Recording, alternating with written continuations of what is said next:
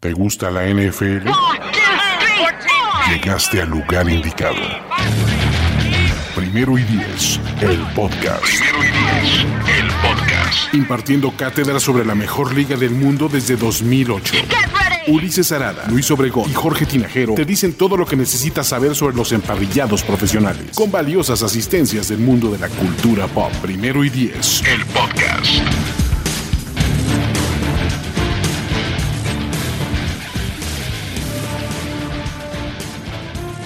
Amigos, ¿cómo están? Bienvenidos, buenas noches o buenos días o buenas tardes, dependiendo en qué hora nos sintonicen.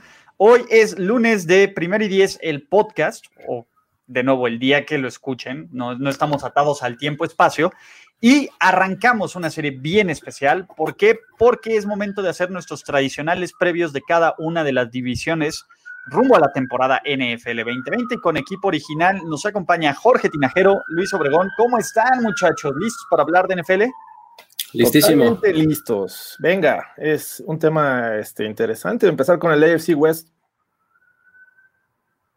Pues sí, a ver, la, la, casa del campeón del Super Bowl 54, ¿no? Así está bien dicho, no, no actual campeón, campeón vigente, ya, ya no nos vamos a meter en esos temas. No, no, no, campeón defensor, no, no, no. No, nada de eso, del campeón de la temporada anterior y que tratará de convertirse en campeón en años consecutivos por primera vez desde los Pats del 2013, 2003-2004. Esto no es boxeo. Y Exacto. para los que nos acaban de decir, no, pues no, para todos, ¿no? Porque es el primero que hacemos. La idea es, vamos a dar un una panorama, ¿no? De, de esta división. Vamos a irnos por orden alfabético y por orden alfabético, primero ciudad, después mote. Y vamos a hablar un poco la estructura es qué hace bien el equipo, cuáles son sus principales problemas o retos que enfrentan, ¿no? ¿Cuál será el, cambio más grande o cuál será algo diferente que, podemos esperar de cada uno de estos equipos, ¿no? ¿Qué jugador va a ser la sorpresa, va a ser de impacto inmediato de los que se nueve, de los, de los nuevos, ¿no? Ya sean vía draft, agencia libre, ¿qué, qué de lo nuevo? Hay que esperar, pues, buenos resultados. Y al final de la división, pues evidente, de, terminar con todos los, los, jugadores que estamos analizando, pues vamos a hacer una predicción de quién va a ganar la división, qué equipos van a llegar en playoffs, etcétera, etcétera, etcétera, etcétera, ¿no? Entonces, recuerden muchachos, estamos en este momento en la AFC West, solo vamos a hablar de Broncos, Chiefs, Chargers y Raiders, ¿no? Entonces, todas las demás preguntas, todas las demás, eh, los demás comentarios se agradecen, siempre sí, pero no serán tomados en cuenta por respeto a quién, a los que estamos hablando. Sí. Pues sí, ¿no? A, los minutos y, o horas o lo que sea de chamba que le metimos de preparación a este, este tema. No se preocupen, principalmente, claro. Y bueno, también el resto de los equipos de los que vamos a hablar, y en su momento todos van a, van a ser cubiertos, ¿no?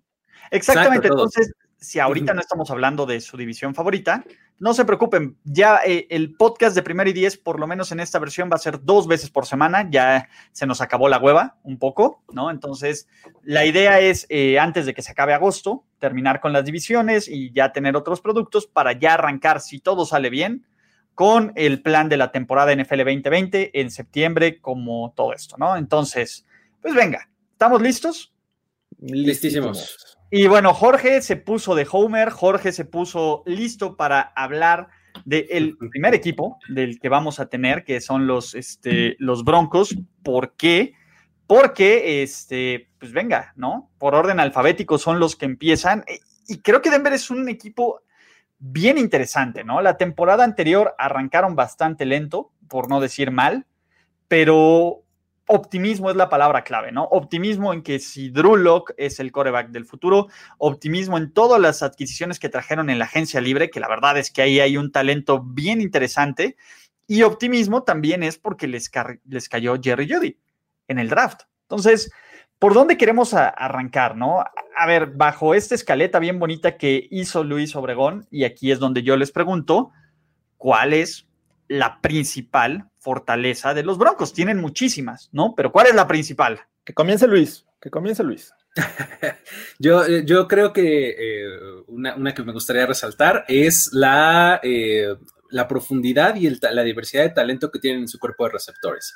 Esa es una, una fortaleza que me gusta mucho y que me gusta destacar de este equipo. tienen justo eso, o sea, piezas muy complementarias, ¿no? tienes a Cortland Sutton que pues, se ha convertido poco a poco eh, en, una estrella de, la liga que puede atrapar prácticamente todos los pases que le mandes. Tienes al novato Jerry Judy que, va a ir, que le va a venir muy bien de complemento eh, en, el, centro del campo. Va a estar este, bastante interesante lo que puedan hacer con eso, porque eh, Judy puedes incluso jugarlo en el slot o este, incluso alinearlo por fuera también. O sea, me parece que eh, eso, más el, más el otro novato que, que, se llevaron un poco más adelante, este, creo que eh, todas esas piezas le pueden caer muy bien.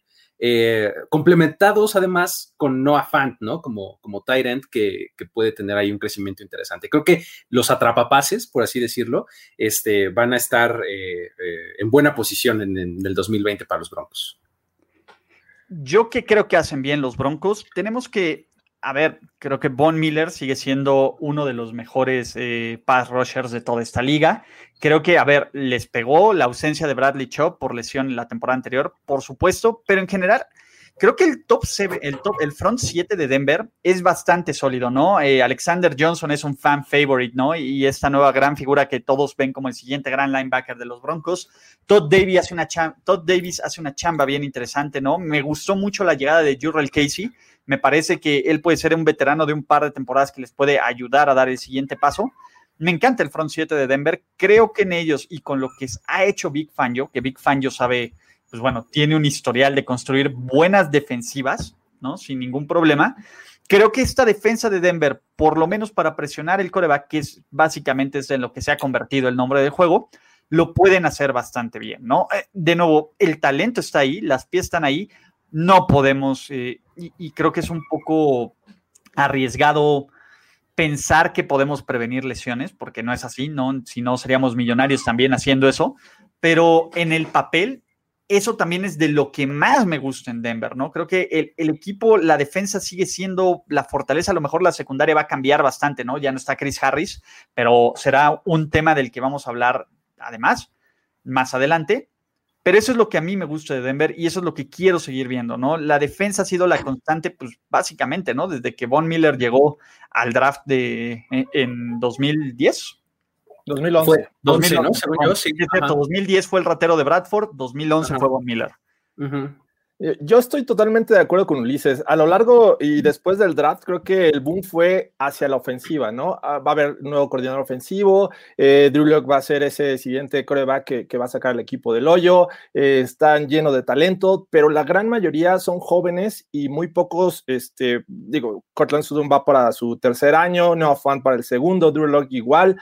Eh, la línea ofensiva tiene algunas dudas. Entonces, creo que conforme se ha desarrollado esta pretemporada, bueno, sabiendo que no va a haber juegos de pretemporada, este, creo que el mayor talento y probado está del lado defensivo. Y obviamente, eh, entrenados ya este, dándole cierta continuidad con Ned Donatel, eh, Big Fangio, Creo que ese va a ser la, fortaleza de este equipo, porque en la ofensiva, si nos ponemos a analizar, hay muchos if, como, lo decía Ulises, sí, Drew Lock funciona, sí, eh, Jerry Judy es esa pieza que hacía falta, sí, la línea ofensiva este, puede, puede mejorar.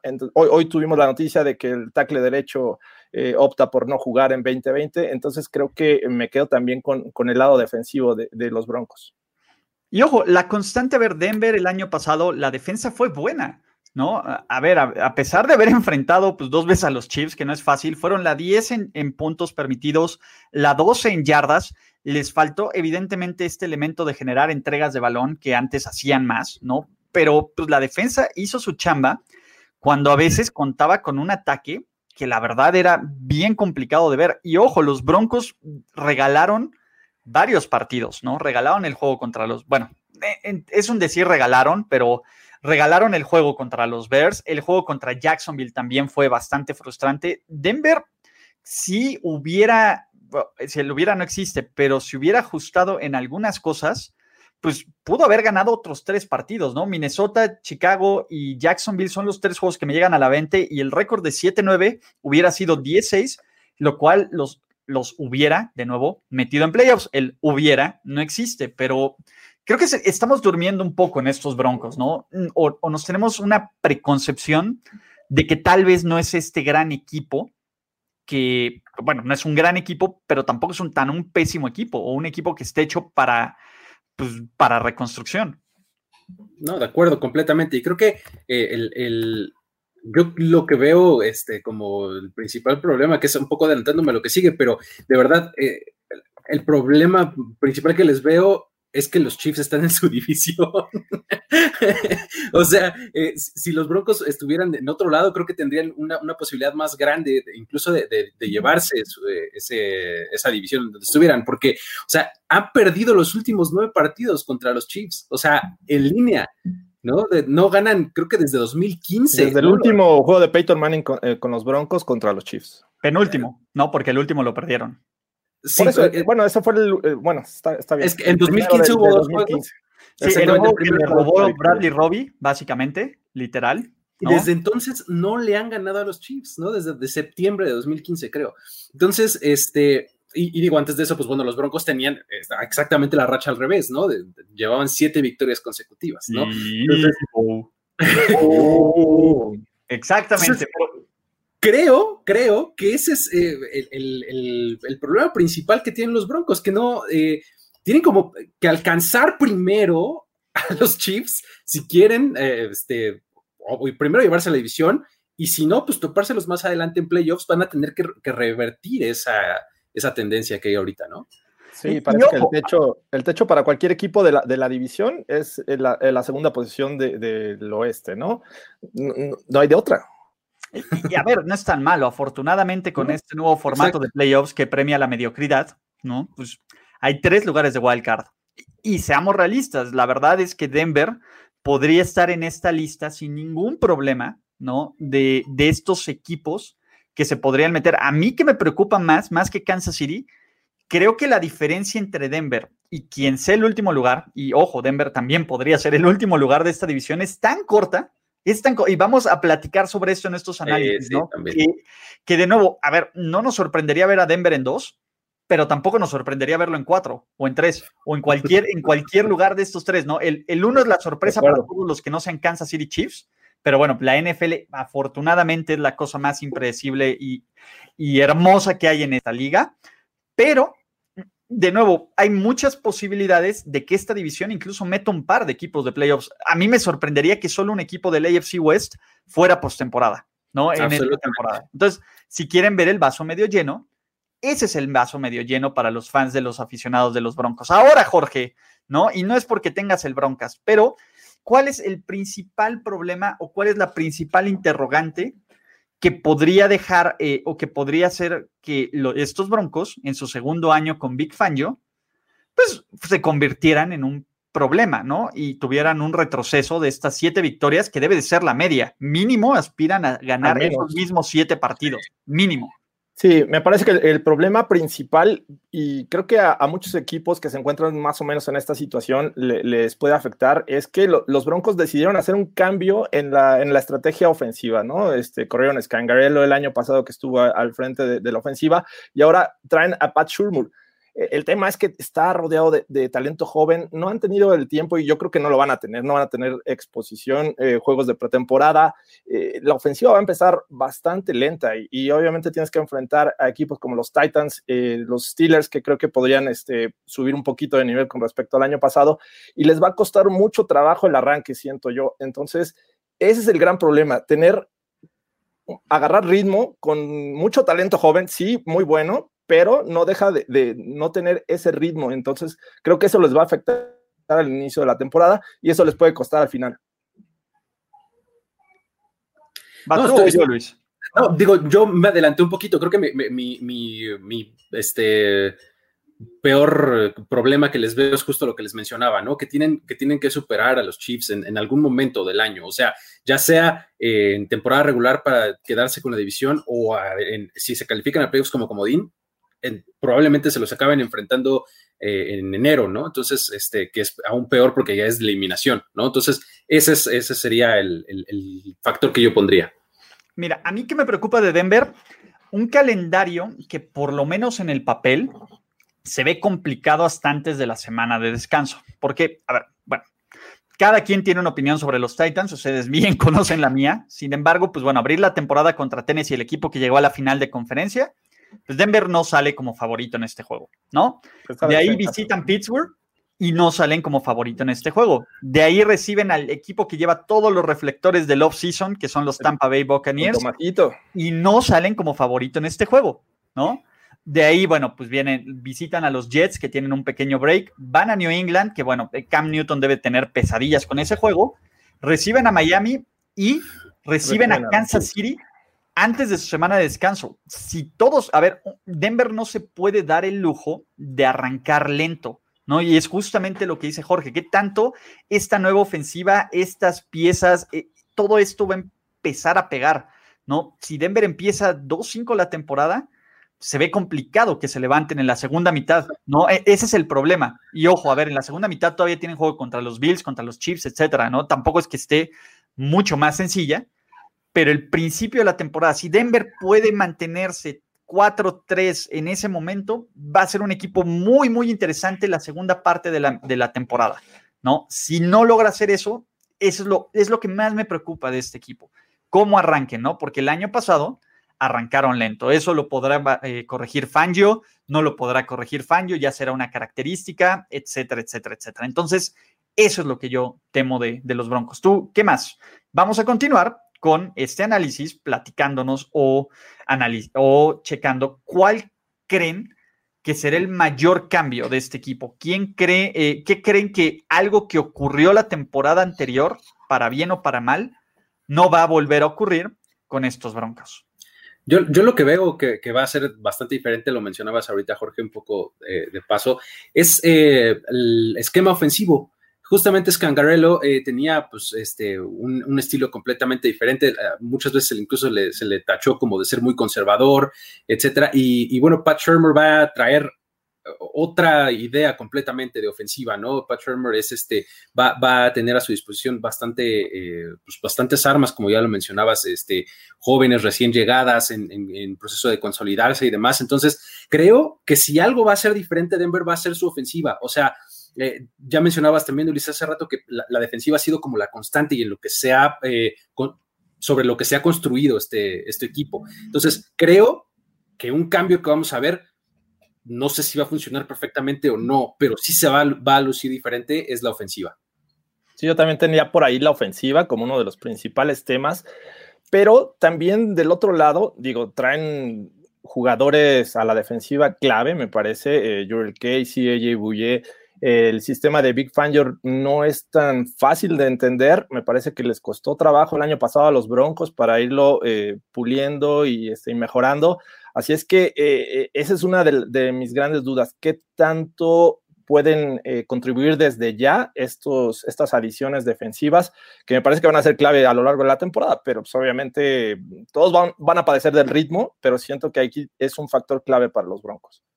Yo, ¿qué creo que va a cambiar? La palabra mágica se llama pass rush, ¿no? El año pasado, pues nadie tuvo más de ocho sacks en la temporada. Evidentemente, pues bueno, el tema de, de Chop pesó.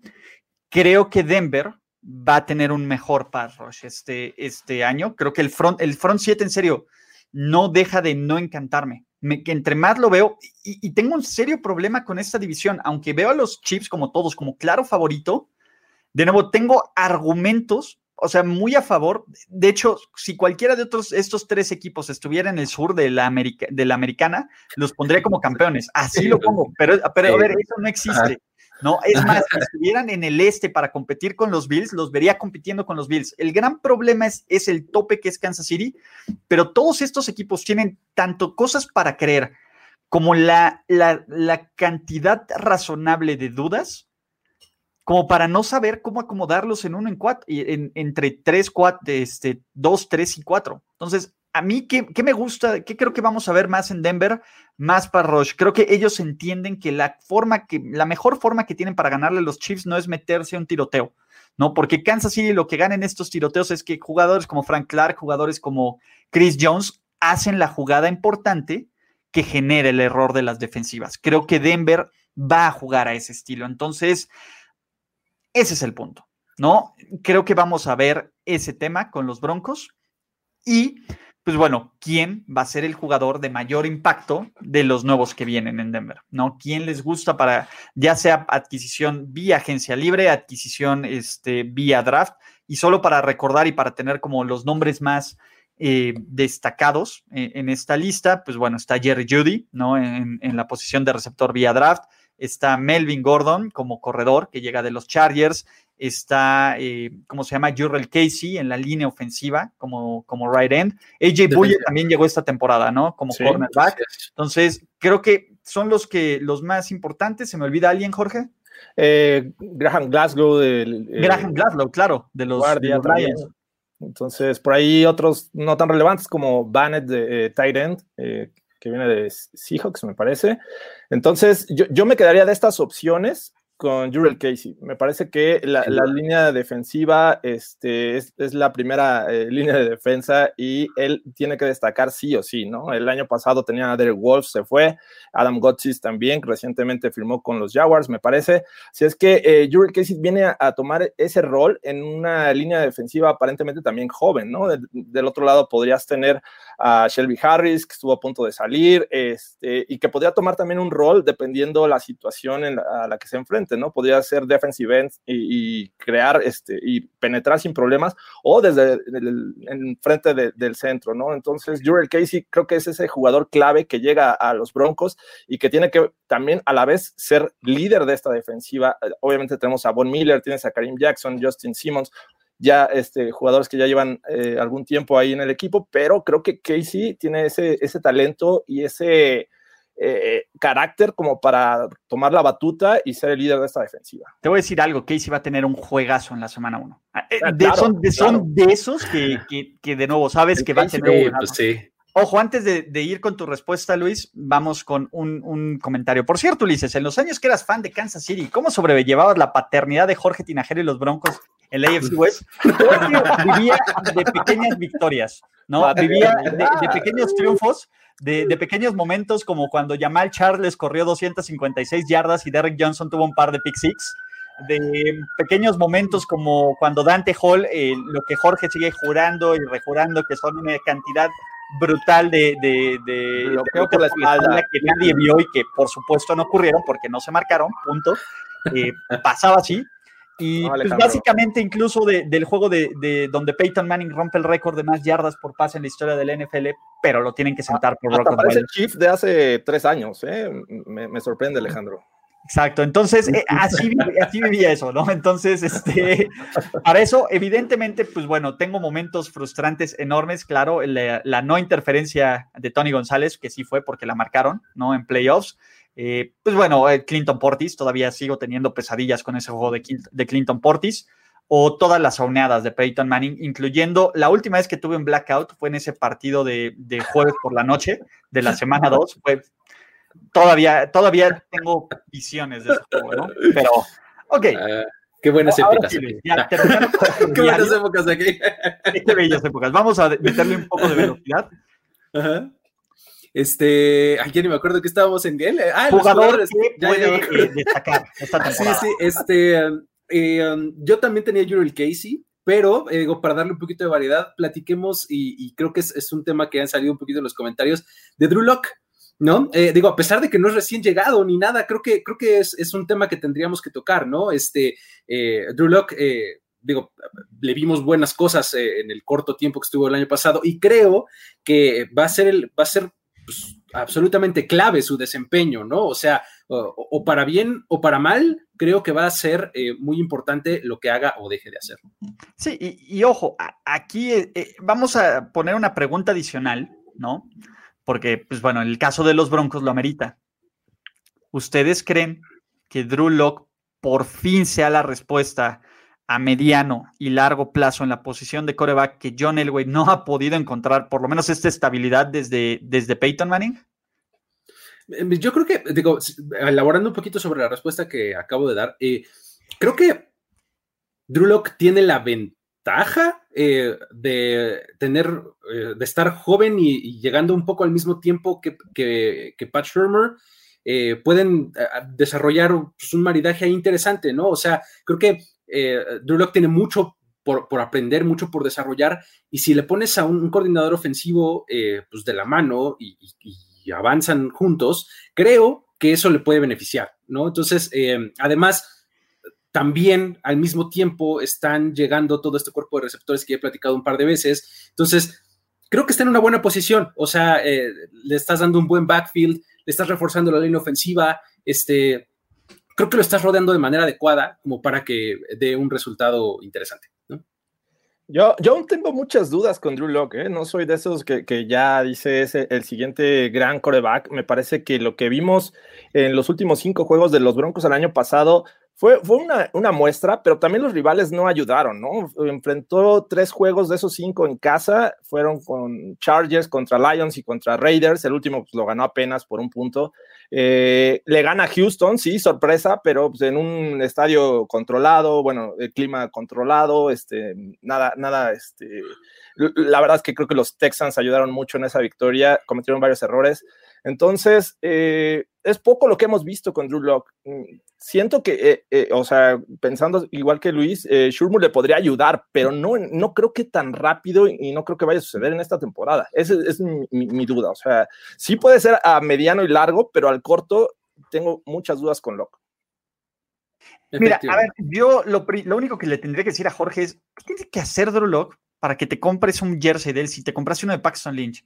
No, de, hecho, ya viene en camino. O sea, estoy, loco en ese aspecto. O sea, no, es algo de, no es algo del de Brock and Roll. A ver, si está, si está en el panteón de los Brock and Rolls y de Paxton Lynches del mundo, venga, a ver, yo creo que eh, yo creo que Locke va a tener un, un, un crecimiento natural. A ver, tampoco esperen un segundo año espectacular a lo Mahomes, a lo Lamar Jackson, porque no, pero con el equipo que le está armando no es necesario. A ver, ve las piezas. Si yo soy Denver, corro 40 veces el balón con los grandes corredores que tengo y no me preocupo de que, aunque tengo grandes receptores, de querer tener, lanzar fuegos artificiales y menos con los tackles ofensivos que tienen. ¿No? A ver, de un lado está este Holding Bowls, y del otro lado, ¿quién está, Jorge? Tú que lo sabes. Pues, posiblemente Elijah Wilkinson, que estuvo el año pasado ahí, este, viene de una lesión, pero pues creo que es, la mejor apuesta después de que sale Jawan James.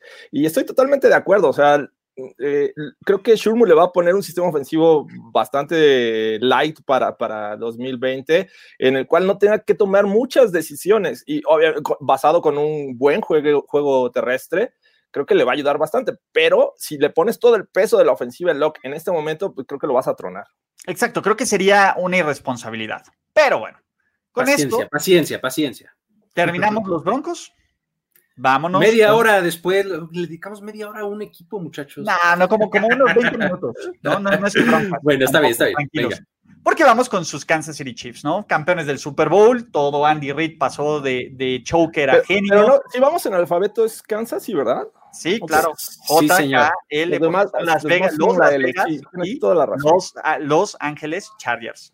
Entonces, sí, vamos con los Kansas City Chiefs. Sus Kansas City Chiefs, Jorge, no me los ningunes, no te pongas en ese plan. el campeón lo esperaba al final. Estuviste en la misma ciudad, en el mismo tiempo, Del espacio en el que se acabó la malaria. Entonces, pues bueno, los Chiefs, a ver, todo es perfecto. Patrick Mahomes tiene un nuevo contrato, la, el equipo, pues básicamente es el mismo del año pasado.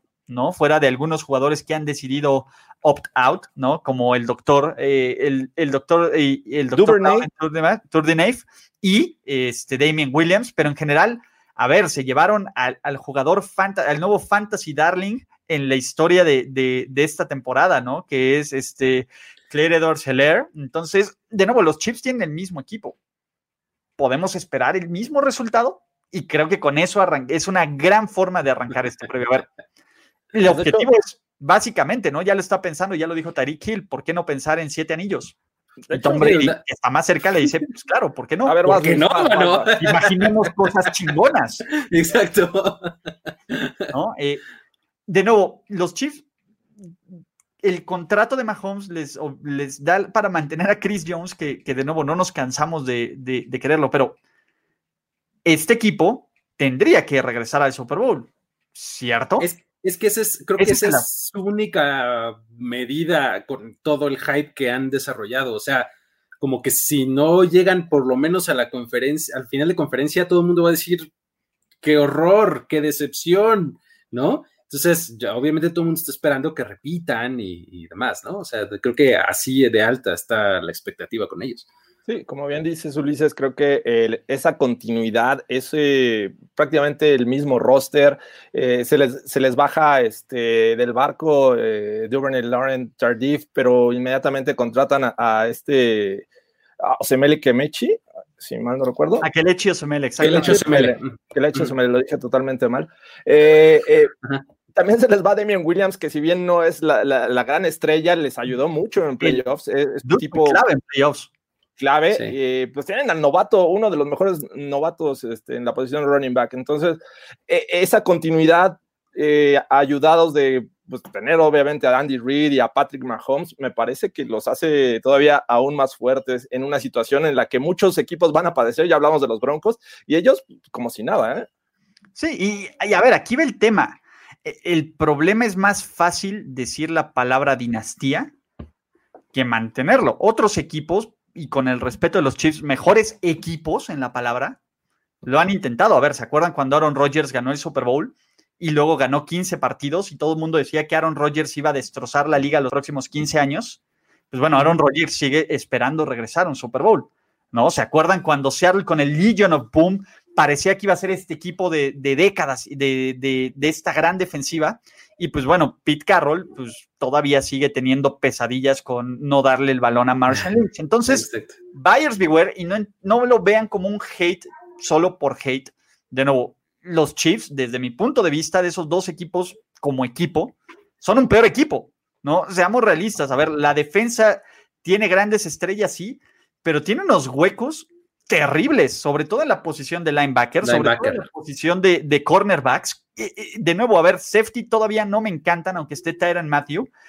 Y la otra, la que, y no voy a dejar de repetirlos, los Astros se alinearon y los Chiefs, a ver, todo el mérito por tener estas desmontadas, ¿no? Por, por remontar más bien estos marcadores de 10 o más puntos abajo, porque tienen todo el mérito, eso no es sostenible en la NFL moderna. No todas las temporadas va a venir Fitzpatrick a alterar el tema de playoffs. No todas las temporadas los Titans van a, hacer lo posible para que Kansas City juegue la final de conferencia en casa. No, no todas las temporadas Kyle Shanahan se va a olvidar de hacer lo que mejor sabe hacer, faltando 10 minutos para, para acabar el Super Bowl por 10 puntos. De nuevo, no le quita un gramo de mérito a lo que hizo Kansas City, no le quita un gramo de mérito al, jugadorazo que es Patrick Mahomes. Y ojo, a ver, no le quita un gramo de mérito a una ofensiva que luce igual de peligrosa que en 2019 y que en 2018, ¿no? Que si te descuidas te anotan 28 puntos en un cuarto, como lo demostró Bill O'Brien. Sí. Totalmente. Eh, Mahomes el año pasado, eh, perdiendo por 10 puntos, se fue 5-0. O sea, en 5 ocasiones, las 5 las ganó. Entonces, sí es, No, es, no es real. O sea, no es sostenible. Pero, pero es Mahomes, ¿no? O sea, a final de cuentas ya, ya, tienes ese, pero es Mahomes. O sea, tiene esa capacidad. Lo puede recrear posiblemente. A lo mejor no se va 5-0, a lo mejor el próximo año se va 3-2, pero lo puede volver a hacer. ¿Y sabes cuál es el asunto? Justo algo que me llamaba la atención a mí hace rato pensando, justamente es, le estamos poniendo ya esta, esta clásica de, pero tienen a Mahomes. O sea, que, pero tienen a, o sea, como, como lo hemos hecho los últimos años con a Rogers. Pero es Rogers, exacto. Pero tienen a Tom Brady, pero ahí está Peyton Manning. ya sabes, pero, eh, o sea, siempre podías decir. argumento. Podías decir un montón de contraargumentos y, y luego acababas con. Pero tienen. pero solo ha funcionado, ojo, ese argumento solo ha funcionado con Thomas Edward Patrick Brady Jr. De acuerdo. Que lo tenga en su gloria en su cumpleaños 43. Punto. Felicidades, sabemos que nos escucha este, y que nos ve. ha sido de, estos espacios. Este, pero sí, a lo que me refiero es. Yo estoy completamente de acuerdo con lo que dices, pero como que en general siempre acaba uno diciendo, bueno, pero ahí está Mahomes ¿no? ¿No?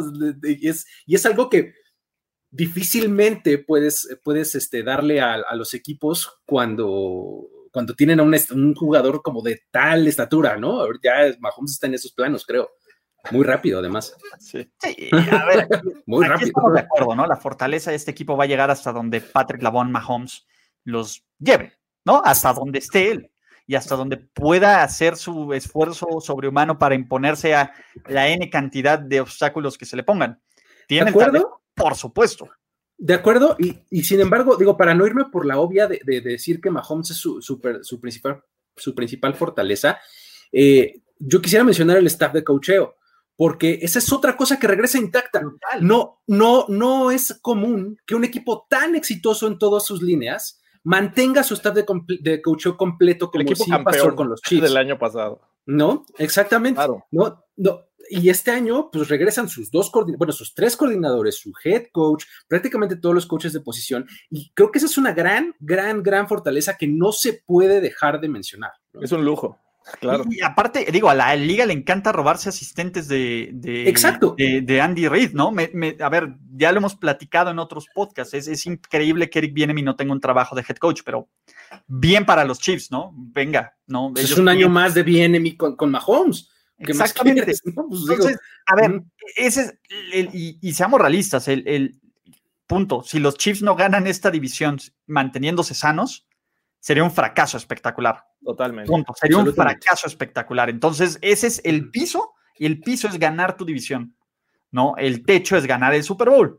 Lo que esté en medio, dependiendo, si no llegas a la final de conferencia, ya lo hemos platicado, ¿no? Este, ahora, ¿por qué los Chiefs podrían no llegar a estos objetivos. ¿Qué es lo que, cuál sería el freno de mano? ¿Cuál sería el, punto débil del gigante, del, del, virtual campeón del Super Bowl 55, de la siguiente gran dinastía, de este equipo de época y de ensueño que nunca hemos visto en la NFL? Perdón por mi narrativa. Pues yo pondría en la discusión, a lo mejor no es, eh, no es un tangible, es totalmente un intangible, pero ese hangover de haber ganado el, Super Bowl, ese exceso de soberbia, de sentirse eh, a un gran nivel y a la mera hora tener problemas de, este, funcionamiento. De rendimiento. Eh, entonces... a tres de cuatro campeones les pasa. Porque digo, si nos vamos en cuanto al juego, a una debilidad en sí, la defensiva me parece que es ese punto débil que el, año pasado Silvio Españuelo supo acomodar esas piezas eh, sin importar si eran buenas o malas, pero las, utilizó bastante bien para ser efectivos, no de los mejores de la liga, pero efectivos. Así es, creo que, creo que yo señalo la, defensiva también como ese, como ese posible freno de mano, como ese posible hueco que tienen que llenar, específicamente en el centro. Creo que sus linebackers eh, han, han sido justamente eh, como ejecutores y eh, solamente eh, siendo eficientes, no permitiendo grandes jugadas, no haciendo, no cometiendo grandes errores, pero creo que no hay nada demasiado destacado por ahí, ¿no? Entonces, eso eventualmente alguien lo va a explotar de manera exitosa, ¿no? Entonces. A, mí que me gusta, perdón Luis, Willie Gay Jr., que llegó de nuevo su talento de primera ronda con actitud pues, de, de, jugador de los Chiefs, ¿no? Entonces. Este, no, creo que, a ver, hasta eso le puede salir bien, ¿no? La clase y los jugadores, tanto Edward Seller como él, podrían, si todo sale bien, y creo que, a ver, de nuevo, no hay que desestimar estas cosas que a veces todos salen bien. Cuando a veces pensamos, puta, es que todo le salen bien a los Pats, pues se puede repetir, ¿no? Y el, y el unicornio puede seguir aventando arcoíris en otros lados que no sea Boston, ¿no? Entonces, ese, es el punto. Yo, yo que veo también la defensiva, la secundaria no me encanta, esa es la verdad. Creo que eh, mm, de ahí en fuera me gusta la me gustan los Chiefs, me gusta la ofensiva. La ofensiva no tengo un pero. Mi pero es, ok, cuando la ofensiva no funcione como la está acostumbrada, será lo suficientemente bueno para aguantar este equipo contra talento más arriba. Y ojo, a ver, creo que esto es también importante. Y creo que es una de las razones porque la gente ve repetir a los Chiefs. Realmente, ¿quién es el principal freno? ¿Tienen dos? ¿Tres equipos exagerando que, puedan en el papel? ¿no?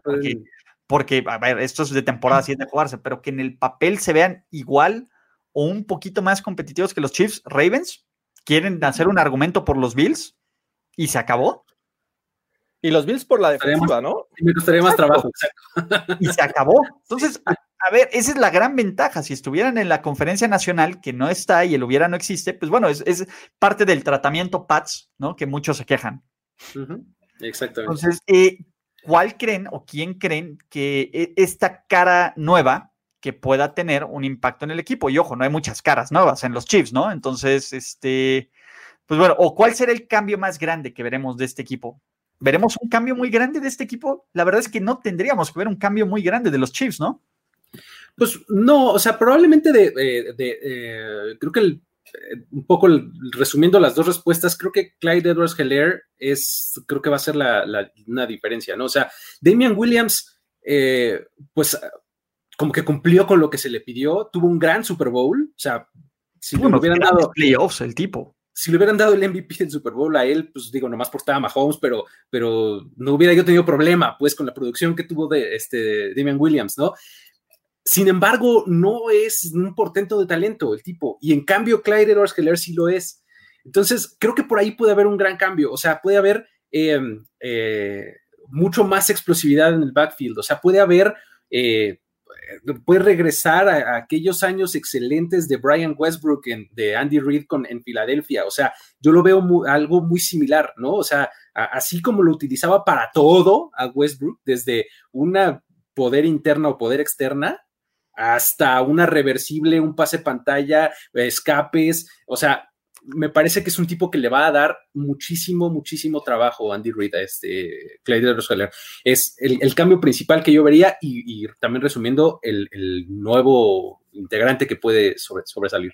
Sí, yo también tengo exactamente al novato que pues obviamente va a generar dudas, ¿no? Eh, ¿Qué tan rápido se puede adaptar a esta ofensiva? Que me parece que no mucho contemplando pues, que viene de un buen este, sistema eh, colegial, muy parecido a la NFL. Entonces, sería como que ese único eslabón que dirías, hay que, si fuera defensiva, estaría sobre Edward Heller para este, provocar una ofensiva unidimensional, que creo, que creo que tampoco es como que la solución ante unos Chiefs con Mahomes.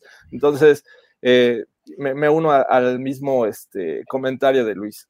Digo, yo para cambiarle Juan Thornhill, eh, Thornhill tuvo un buen este. Y Juanito. Juanito. a, mí me, encantaba Juan Thornhill desde el draft. creo que empezó difícil, fue mejorando y luego vino la lesión, ¿no? Que fue lo que cortó la, temporada. Me interesa ver cómo, que, a ver, creo que lo mejor de esta defensiva secundaria de calles es Tyron Matthew y, y Thornhill, ¿no? Quiero ver cómo construyen del centro, ¿no? De los safeties o de la parte de hasta, hasta, hasta atrás hasta el resto de, la secundaria. Entonces, a él me gustaría ver cuál es este impacto, ¿no? Y por, por cambiarlo, ¿no? Porque Edward Seller es, de nuevo, es, la fácil, chavos, ¿no? Y, es el, claro. el, fantasy darling, pero, pues bueno, ¿no? De ahí, terminando esto de los Chiefs, vámonos a Los Ángeles, al Sophie Stadium, porque los Chargers van a pasar de que nadie los viera en un estadio de 20 mil personas a que nadie los va a ver en uno de los estadios ultramodernos preciosos que hay en la NFL.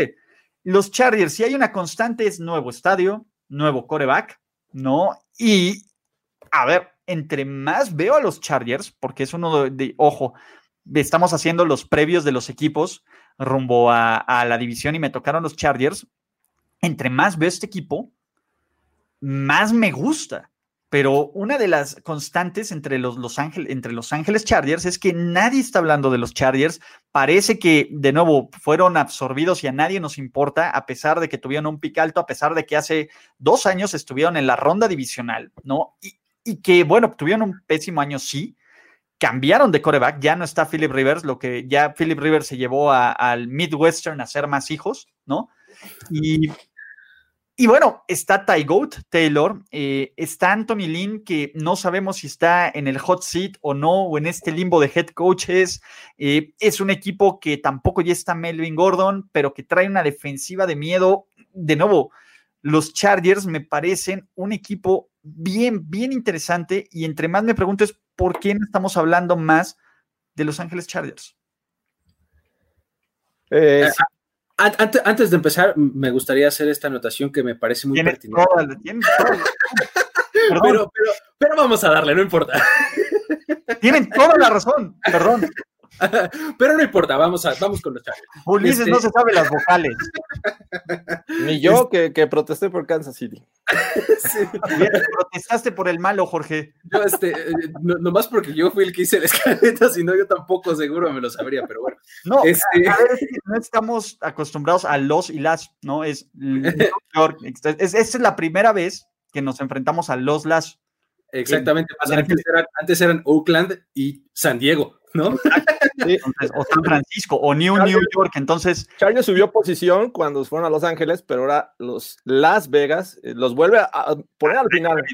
Exacto, porque antes está Los Ángeles Raiders. Entonces, ven, ya, perdón, no voy a con los Chargers. con los Chargers, qué demonios. Este, ¿Por qué no estamos hablando de ellos? Pues porque eh, eh, creo que nos han, nos han mantenido como acostumbrados los últimos años a, decepcionarnos, ¿no? Y a que cuando nos mantenemos, cuando nos empezamos a subir al barco y cuando nos empezamos a emocionar, pues nada más no funciona al final, ¿no? Entonces creo que un poco por cansancio, yo diría que no estamos hablando de los Chargers, no sé qué opinan.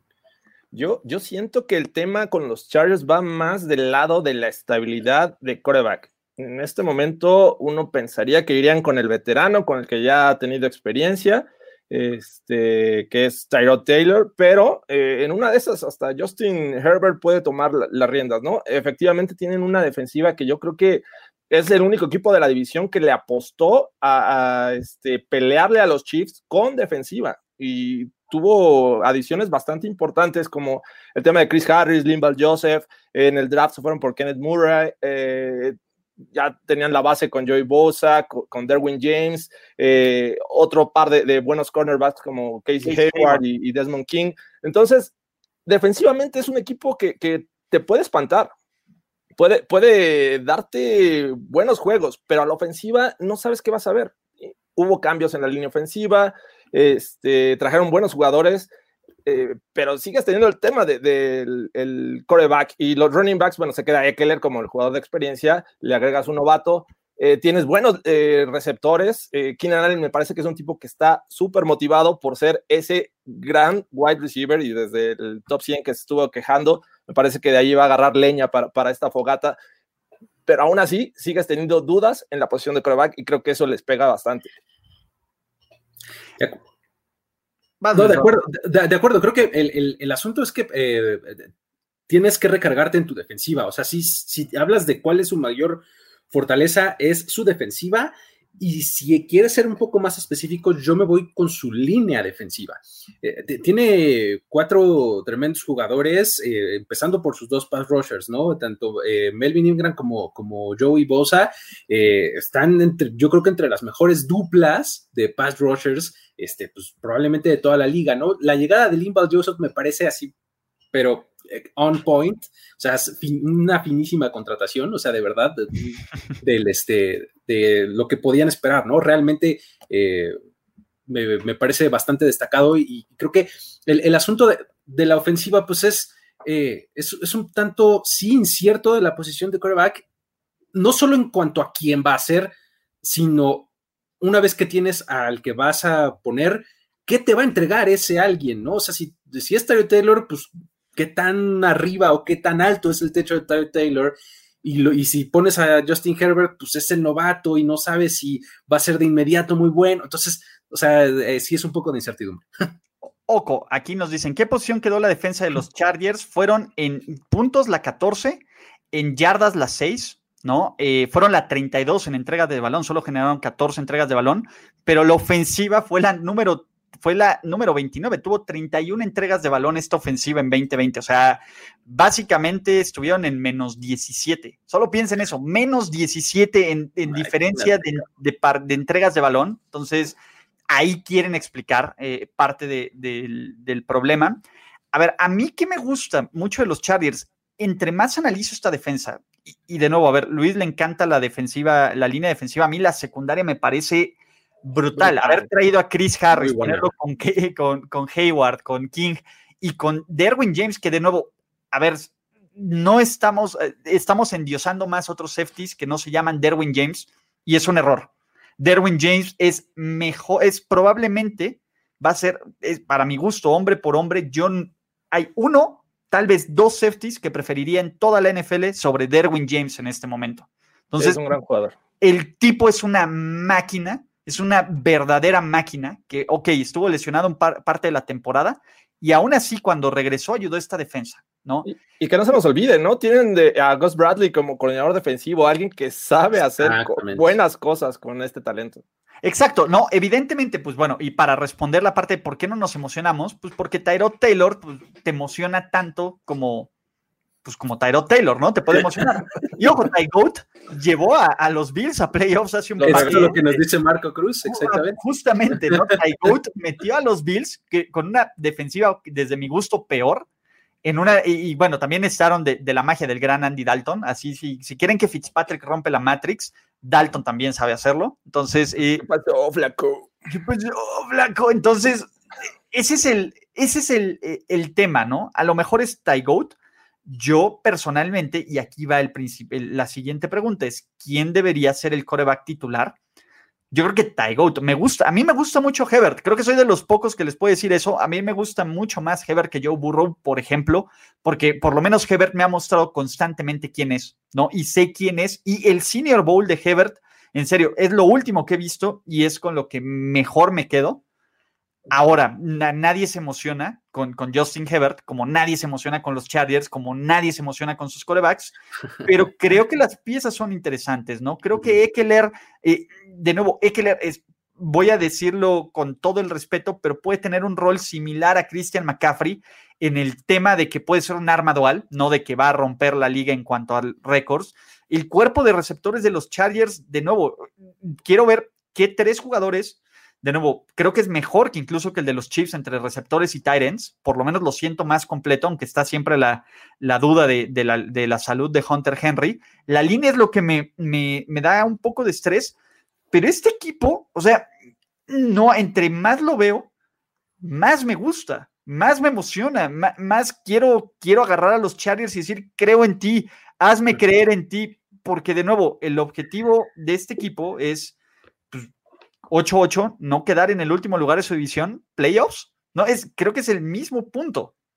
Sí, y te pones a analizar eh, a estos Chargers junto con los Broncos y ya hablaremos de los Raiders. Me parece que cualquiera tiene la posibilidad de llegar al segundo y sacarle alguna victoria a los Chiefs, ¿no? Eh, yo siento que Tyrod Taylor debería iniciar, o sea, no hay de otra, a pesar de que hayan tomado en sexta, este, la sexta selección de la primera, eh, primera ronda a Herbert, me parece que hay que trabajar con él mucho, a pesar del, talento que tenga. Entonces yo, yo, me, yo iría por Tyrod Taylor. Eh, y ojo, a ver, yo si me preguntas, ¿qué equipo en este momento como están tiene más posibilidades de ganarle a Kansas City esta temporada? Tengo que decirte los Chargers. Porque, ojo, estos Chargers en México pudieron ganar, estuvieron a nada, hicieron ver a mal al rey Patrick Mahomes Super Bowl MVP coreback de 500 millones de dólares. Entonces, este equipo ya me lo ha mostrado, ¿no? De nuevo, yo creo que el tema de Philip Rivers, Philip Rivers sí fue un serio, serio problema la temporada anterior. O sea, en muchos sentidos. Taigos no puede ser espectacular, pero es mejor que Philip Rivers en este momento. Creo que estabiliza más las cosas, ¿no? Porque Philip Rivers de repente eh, se volvía loco, ¿no? O sea, de, repente quería hacer un poco de más y, probablemente ya el talento no le daba, pero eh, Taylor no, no va a ir por, ese, por esa ruta y creo que justamente puede estabilizar eh, al equipo con una buena defensiva, eh, complementado pues con una buena defensiva y creo que la clave está en eso, o sea, en que encontraron como que el balance de, o, como la horma del zapato de los Chiefs, ¿no? O sea, es, tú tienes una gran, gran, gran ofensiva, bueno, pues yo me voy a ir por una gran, gran, gran defensiva.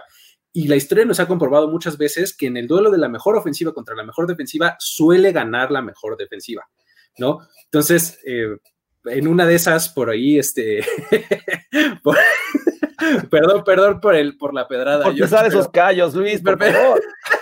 Pero, pero pues así, así se ha, comprobado varias veces, ¿no? Entonces, este, creo que por ahí está eh, la situación. Eh, creo que lo que mencionas de la línea ofensiva sí es, creo que una de las cosas que más les puede doler, este, sobre todo del lado derecho, ahí con, con Sam Tevi y, Trey Turner, creo que es un poquito... Sí, eso sí está, pues. Exactamente, entonces eso puede ser lo que más les, les duela, eh, este, pero creo que, insisto, jugando fútbol complementario. La movilidad de Tyler Taylor podría solventar ese problema, ¿no? Así es. Ojo, a ver, ¿qué vamos a ver diferentes? En estos Chargers que son tan diferentes, ¿ustedes cuál creen que sea la diferencia? Y la diferencia es, no vamos a ver ni por error 31 entregas de balón. De nuevo, son casi de dos por partido. No son ver pases de, de a dos por partido. No vamos a ver más tordos muertos. Punto. Por lo menos creo, a ver, es más, eh, eh, creo que va a ser una ofensiva incluso muy estilo Baltimore Ravens en temas de option, en temas de, corredores, de, de, movimiento en la línea, con un poco más de variantes. A mí esta ofensiva se me hace sneaky good, independientemente del tema de la línea ofensiva. Van a tratar, a ver, Taylor, pues tampoco es el tipo que quieras tener sentado cinco segundos en la bolsa que te haga las lecturas correctas. Entonces, para eso está él, ¿no? De nuevo, a menos de que eh, ocurra una catástrofe en, este, ¿cómo se llama? Con los Chargers, pues tendría este equipo que, que, no jugara a Hebert este año, ¿no? Porque es totalmente. O sea, pierden fertilidad, sí, pero van a ganar, van a ganar la posibilidad de, ganar con defensiva y protegiendo el balón a la ofensiva. Entonces creo que estos Chargers, digo, si nos ponemos, al final me imagino que lo vas a preguntar, pero ¿quién va a quedar, este, o cómo van a quedar en, al final de, esta campaña en esta división? Es muy complicado decirlo. Sí, eso es parte del final del podcast. Entonces, ahora, y solo para cerrar, ¿no? ¿Quién va a ser este jugador de nuevo, de impacto? de Los Ángeles Chargers. Tengo que irme con el muchacho Chris Harris. Muy bien.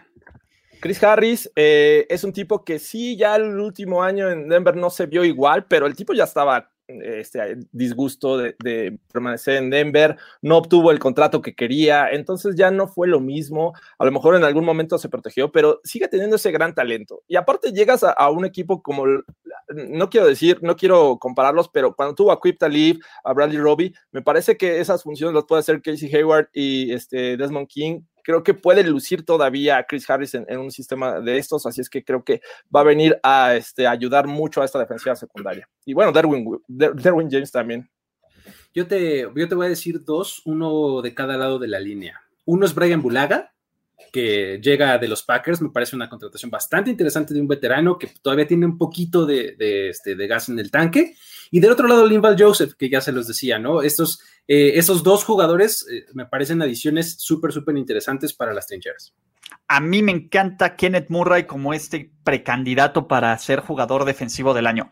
A ver, de nuevo, es una posición en donde puede brillar muchísimo, ¿no? Porque a ver, va a estar justo en medio de la acción, ¿no? Entre una gran secundaria y una gran línea ofensiva, una gran línea defensiva. Entonces va a tener momentos para brillar. De nuevo, como prospecto, era un gran, gran prospecto. Muchos lo tenían como el segundo mejor linebacker del draft. Y los Chargers, creo que en un movimiento arriesgado pero correcto, regresan al draft por él, lo cual me pareció un gran acierto.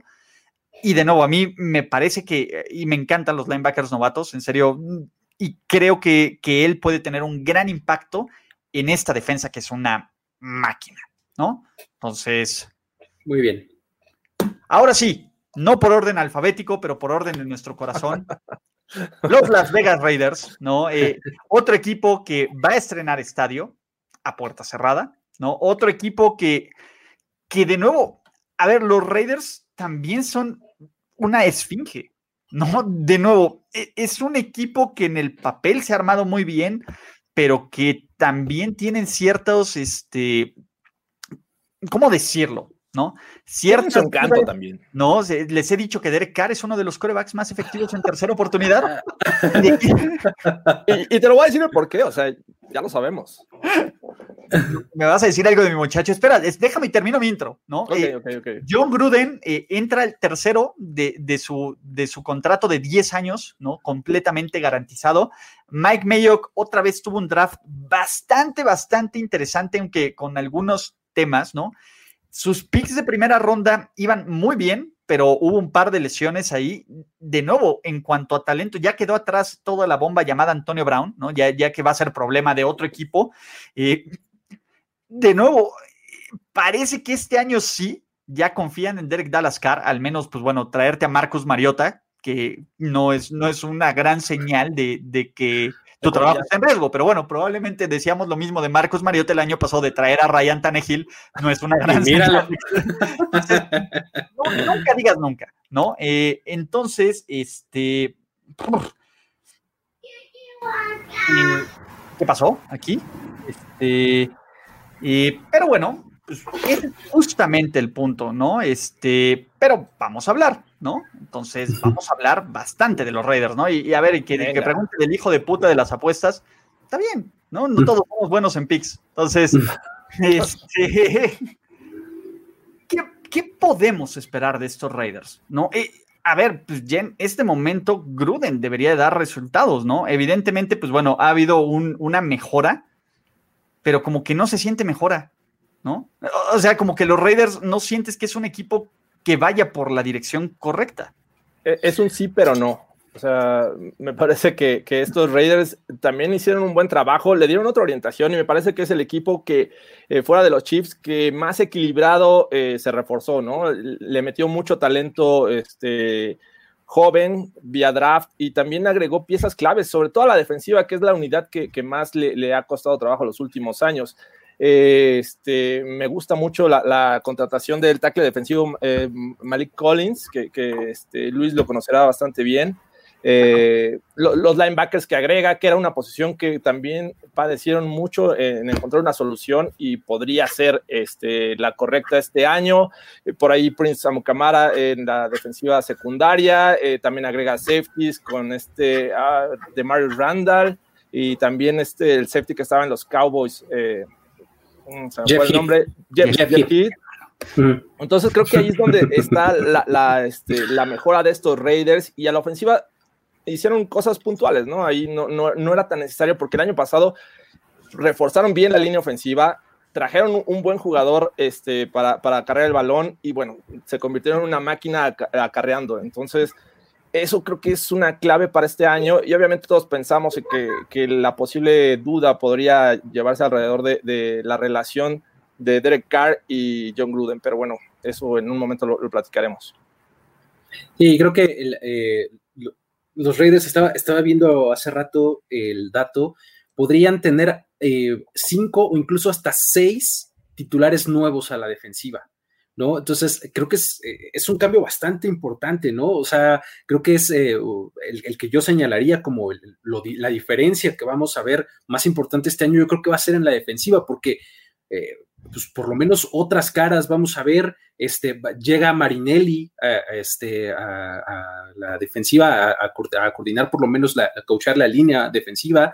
Este, creo que eh, de ese lado es, donde veo como eh, mayor cambio. Y pues bueno, del lado de la ofensiva ya lo mencionabas, ¿no? O sea, creo que eh, el, asunto es que pues Derek Carr es sneaky good, es, es, ese, es ese tipo de quarterback que que realmente no le tenemos, no, se le aprecia mucho normalmente, pero que cuando empiezas a checar sus estadísticas, sus números, cómo, cómo responde, además, cómo se adaptó perfectamente al estilo de juego que le ha puesto John Gruden, o sea, creo que no tienes mucho que pedirle, ¿no? Y el hecho de que le trajeran a Mariota, pues bueno, este, pues no sé, o sea, no, sé si le vaya a Lo calificamos como positivo, ¿no? Pues, pues sí, o sea, mira, e, es, un muy buen backup, Mariota. O sea, si lo quieres ver de esa manera, o sea, creo que estás en buenas manos si, si lo necesitas en algún momento. Tiene buenas manos. Exacto.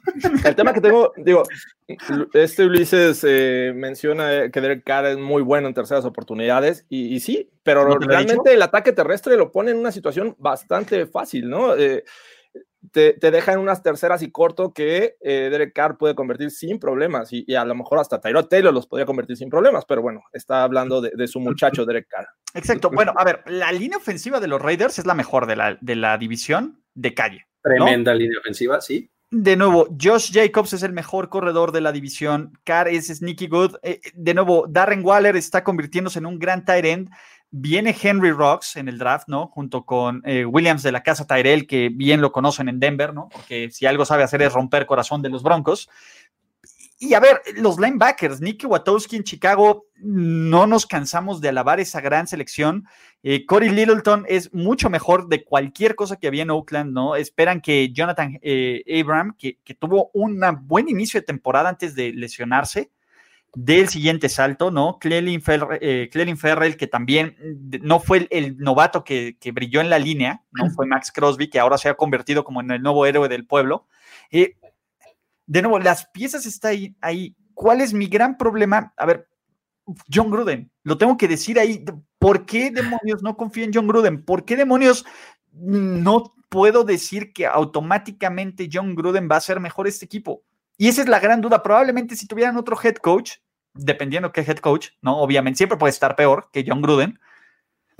tendría una sensación diferente, ¿no? ¿Qué pasa, no? John Gruden en zona roja, John Gruden en, situaciones de, pues, críticas. críticas, pues le gana el John Gruden que coachó en los noventas y dos miles.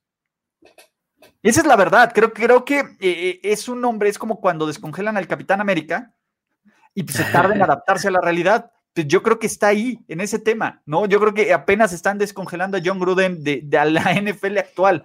Y ese es lo, que más me preocupa de, de, este equipo, ¿no? Porque por talento, creo que Mayo, que ha hecho un gran trabajo en armar un equipo muy competitivo. Pero ahí les va. Mi tema de los Raiders es cuál es esta identidad. La defensa, pues tiene, a ver, todos son, y si, el si esto, y si esto, y si esto, pueden hacer esto, pero en este momento, ¿en dónde están? Y son un equipo, pues flat, ¿no? Irregular. Ya si todo sale bien, ¿no? Que para que a un equipo todo le salga bien, pues requiere mucho esfuerzo. Va a ser ese el punto, muchachos, ¿no? totalmente. John, Gruden es, el gran tema con estos Raiders, totalmente de acuerdo. Sí, sí, sí, la verdad es que sí. Y, el asunto es que, o sea, tiene la oportunidad de, empezar a adaptarse, o sea, porque está en su tercer año, ya lo mencionabas al principio, ¿no? Eh, está en su tercer año y, creo que están en un punto de inflexión este equipo en donde pueden dejar atrás muchas cosas y empezar a hacer otras nuevas, ¿no? O sea, el hecho de cambiarse de ciudad, estrenar estadio, etcétera, creo que puede funcionarles como a nivel también, eh, incluso mental y demás, como para, como para moverse hacia adelante, ¿no? Entonces, es, un buen momento para que Gruden em, empezara a, por lo menos a, mostrar ciertas cosas de, innovación, ¿no? De, evolución porque sí, efectivamente, de repente pues, te das cuenta que, sigue ahí y que le va a dar el balón eh, este, 25 o 30 veces a, Josh Jacobs y de ahí va a sacar un play action. O sea, como que. La Herman Edwards, el, estilo, Exacto. estilo Herman Edwards, perdón. Sí, pero, los rivales ya se la van a saber. O sea, van a jugar a llenar la caja en primera y en segunda oportunidad. Y, y ahí es cuando detengan a los Raiders, ¿qué va a pasar? Sí, y a ver, ojo, el año pasado tienen el beneficio de la duda que Antonio Brown iba a castigar eso, ¿no? Ese era el plan. Hasta que pues, lo perdimos, ¿no? Ahora están apostándole para que sea Henry Rocks, ¿no? O sea, que es el velocista del draft que va llegando a la liga, ¿no? Entonces se le apuesta a que el descontón va a venir de 35, 40 yardas en un play action a Henry Rocks, ¿no? Entonces, ese es el punto. Es, eh, y el staff, a, diferencia del que hablamos de, este, ¿cómo se llama? De los Chiefs, pues el staff de los Raiders también se ve armado en los noventas. ¿No? nomás se trajeron a Jason Witten, ya nomás. A ver, de nuevo, si, Jason Witten es su, de inyectar juventud, pues bueno, pues, básicamente también lo están poniendo eh, como, pues, a ver, Jason Witten fue el que sustituyó a Gruden, ¿no? En Monday Night. Ah, claro. Oye, no, pues, básicamente no, lo había pensado. Eh, no sé si va, Witten va a aprenderle a Gruden para, mejor, para ser mejor narrador o qué va a pasar ahí. Entonces, el círculo de la vida. Ese es mi problema con los Raiders. Que, a ver, ¿ustedes creen que vaya a evolucionar esta ofensiva o cuál va a ser el principal cambio de los Raiders? ¿no? Y, y vayámonos entre cambio slash debilidad la defensiva debe ser la debilidad. ¿Cuál, ¿Cuál, es el punto débil de estos Raiders? Es que, de nuevo, nos cuesta tanto trabajo leer a estos Raiders que podemos tener diferentes cosas, ¿no? Y, y, yo, si me voy, es que sus expectativas están en que todo salga bien. Y creo que así no funciona. Si todo sale bien, a ver, si todo sale bien, los Lions son campeones. Sí, claro. Si todo sale bien, sí. no puedes depender de eso en tu juego. ¿No? ¿Qué, cuál es tu base como equipo? ¿Cuál es tu identidad? Creo que es el juego terrestre, ¿no? Y eso es lo que mejor saben hacer los Raiders. Pues todo lo demás, de nuevo, ¿no? Tráiganse a Derek Carr de 2016, por favor. Exacto. ¿Qué, versión de Derek Carr vamos a, ver? O sea, el, tipo... Eh, ¿El gran en tercera oportunidad, Jorge? No todas son terceras, Ulises. Entonces, eh, digo, Vimos su mejor versión en 2016, pero se ve a leguas que no está a gusto con, John Gruden, ¿no? Creo que se toleran porque pues, tienen que hacerlo y no hay de otra, pero si, Derek Carr llega a tener ese, ese año parecido a 2016, me parece que estos Raiders podrían hacer cosas importantes en la división. Ojo, a ver, dice, todo salió mal y ganaron siete juegos, perdón, pero a mí no se me va a olvidar nunca el juego contra los Jets. El, no-show de los, a, pesar de las lesiones, a pesar de todo, los Jets son un desastre de equipo. No puedes, no puedes permitirte un juego no-show como el que tuvieron contra los New York Jets. No fueron los Saints, no fueron los 49ers, no fueron los Chiefs, fueron los New York Jets. Punto. Por principio. Ve, hasta Luis me causó heartburn ahí, ¿no? no, no, pero pues, eh, no, I feel you. Que yo, sé lo que es el no-show contra los Jets de 2019. Y aún así, por lo menos, Dallas tuvo la oportunidad de regresarlo. a los Raiders los apalearon los Jets. Punto.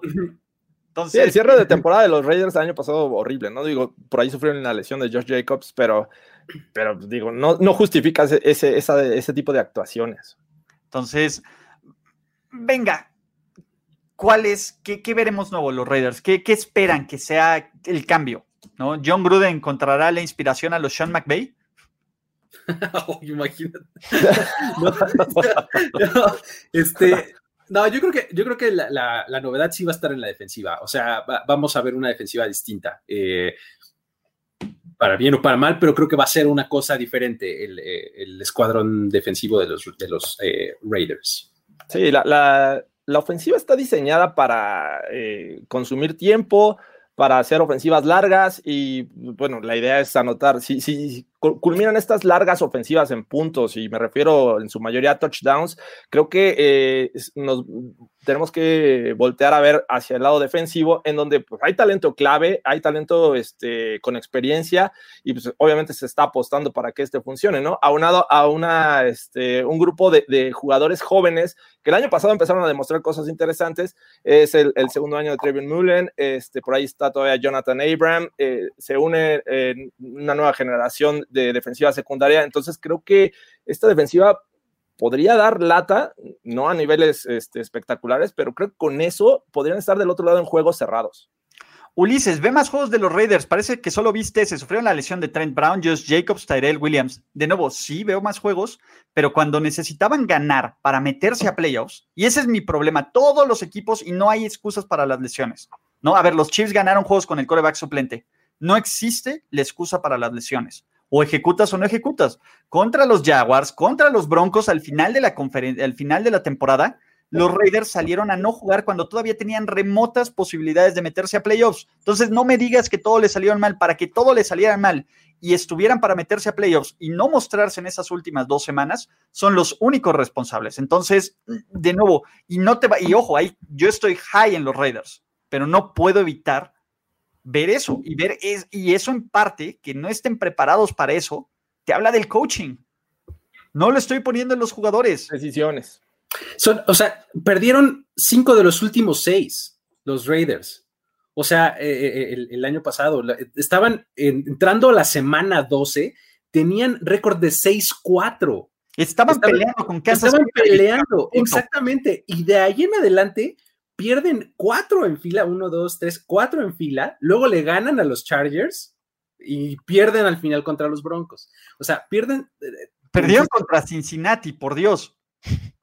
Exactamente. Perdiste, a ver, entiendo que pierdas contra los Ravens, entiendo que pierdas contra los Chiefs, entiendo que pierdas contra los Niners, es más, entiendo que pierdas contra los Chargers. Le ganaron a los Bengals, eh, 17 ah, No, perdón, le ganaron a los ah, Bengals, tienes razón, perdón, este fue un... Empieza, empieza la, la racha de derrotas con los Jets, justamente, luego pierden contra Kansas, pierden contra Tennessee, pierden contra Jacksonville, luego le ganan a los Chargers y pierden contra los Broncos. Sí, y a ver, contra Tennessee tampoco se mostraron, ¿no? Este, tampoco se mostraron contra e, el de los Texans, pudieron haber ganado, sí, pero también pudieron haber perdido contra Chicago sin ningún problema, ¿no? Tuvieron, eh, jugaron bien contra Indianapolis, pero contra Minnesota no mostraron absolutamente nada. Entonces, de nuevo, no puedes poner como excusas todo eso, ¿no? Y, y a ver, y si tienes un gran head coach, punto, porque, a ver, ese era el plan, ¿no? Traer un gran head coach como John Gruden, pues él debería de ser la gran ventaja o la gran inspiración o el gran catalizador que te dé este, eh, que esté preparado para estas situaciones, porque todos los equipos tienen lesiones. A mí no se me hace una excusa eso. Punto. Pues, no, y más cuando estás peleando por playoffs. Punto. a ver, si ya hubiera sido el demonio en la temporada, pues dices tanking y lo que quieras pero cuando estás por un papel, a ver, estaban por un boleto de playoffs y los Raiders tenían grandes posibilidades de amarrar ese boleto de playoffs en un momento y lo dejaron ir. Entonces, sí, sí, sí. A Chicago lo dominaron mucho más de lo que dicen los números, sí, y estuvieron a punto de perder ese partido. A en pesar de neutral, ¿no? ¿Fue en Londres? Fue en Londres y estuvieron a punto de perder ese juego. Entonces, si ese partido dura cinco minutos más, lo pierden. Sí, sí, sí. Contra Chase, ¿no? Creo que estaba jugando. Exacto. Entonces, pues bueno, ese es el punto, ¿no? Y, a ver, ojo, no le quito un gramo de gran equipo que tienen los Raiders. Para ganar la división, no. Pero para ser el segundo mejor equipo de la AFC West, sí. Podría para quedarse fuera de los playoffs.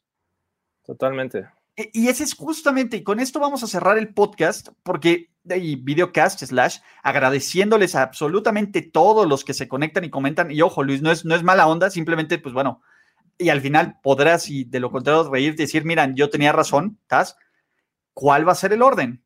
Chiefs en uno, y aquí viene, y es en serio, no tienen una idea de lo complicado que es. Sí, sí está difícil. Y entre más pasó este programa, más complicado es para mí. Sí, eh, yo tengo a los Chiefs en uno, sí, y a los, a los Broncos en dos.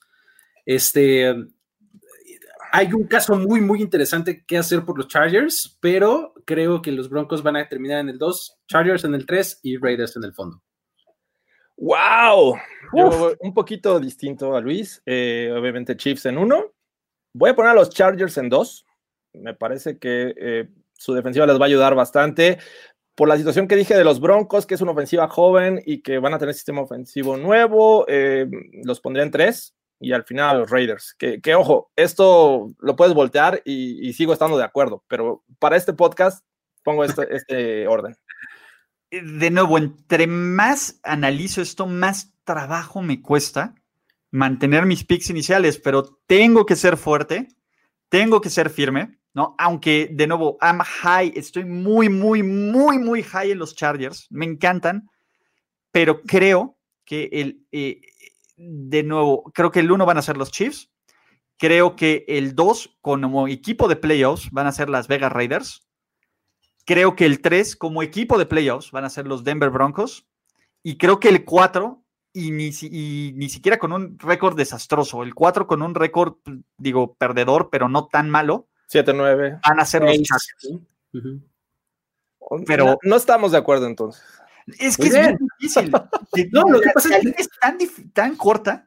Sí, y, si, si, nos preguntan mañana, tal vez digamos una cosa diferente. ¿no? Cada vez me cuesta más trabajo mantenerme firme, porque cada vez, entre más veo a estos Chargers, más me gustan, ¿no? Pero, pues, pero, a ver, yo les dije que los Raiders son un equipo de playoffs, I have to stick with it, ¿no? Knock on wood if you are with me. Son más a Frank Caliendo. Exacto. No manches, Frank Caliendo te son. ¿Ya vieron a John Gruden imitando a Frank Caliendo imitando a John Gruden? No, espérate, ya este es el colmo. es lo más meta de lo más meta. Háganlo, por favor. bueno, eh, con esto terminamos, no sin antes, obviamente, suscríbanse en todos estos canales, síganos en Twitter, Instagram, eh, pues, vamos bien, ¿no? Ya estamos en literalmente agosto, mes de, pues, de pretemporada, aunque no haya partidos, pues sí hay todas las actividades previas. Entonces, cada vez va a haber mucho más información en primero ¿no? Eh, recuerden que vamos a estar publicando todas las semanas, todos los días, eh, ocho análisis, cada división vamos a hacer nuestros previos de cada una de las divisiones, más los contenidos que va a estar constantemente en el sitio. Entonces, pues venga, ¿qué más tenemos? Va a haber un switch en los horarios y, en la programación habitual de nuestros podcasts. ¿Por qué? Porque ahora los martes van a ser de Fantasy Stars, de aquí hasta que se acabe la temporada de Fantasy Football, con Alex y con un servidor, Ulises Arada. Los miércoles sigue 21 líneas a 24 cuadros hasta que empiece la temporada y de ahí habrá un nuevo programa, ¿no? De NFL. Jueves ya van a ser de primero y diez el podcast también, ah, por lo menos hasta que empiece la temporada y ya estemos en la barra libre actual de, programación.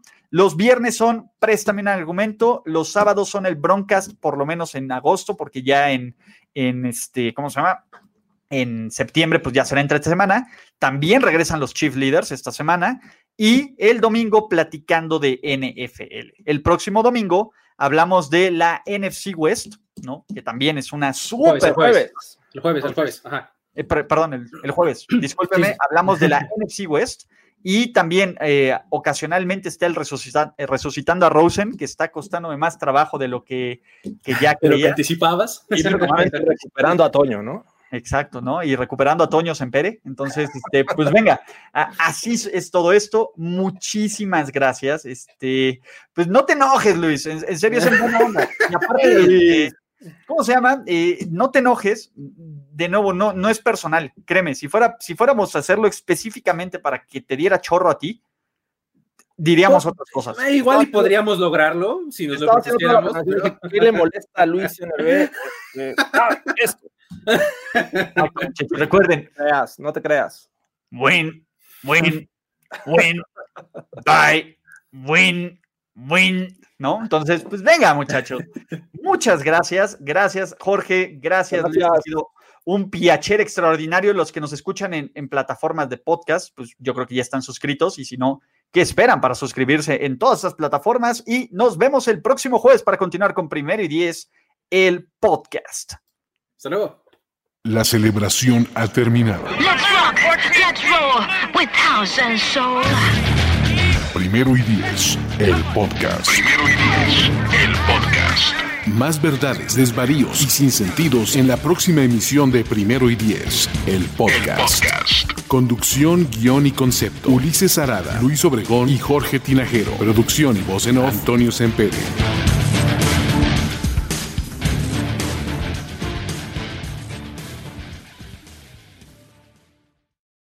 Lucky Land slots, you can get lucky just about anywhere. Dearly beloved, we are gathered here today to. Has anyone seen the bride and groom? Sorry, sorry, we're here. We were getting lucky in the limo and we lost track of time. No, Lucky Land Casino, with cash prizes that add up quicker than a guest registry. In that case, I pronounce you lucky. Play for free at LuckyLandSlots.com. Daily bonuses are waiting. No purchase necessary. Void where prohibited by law. 18 plus. Terms and conditions apply. See website for details.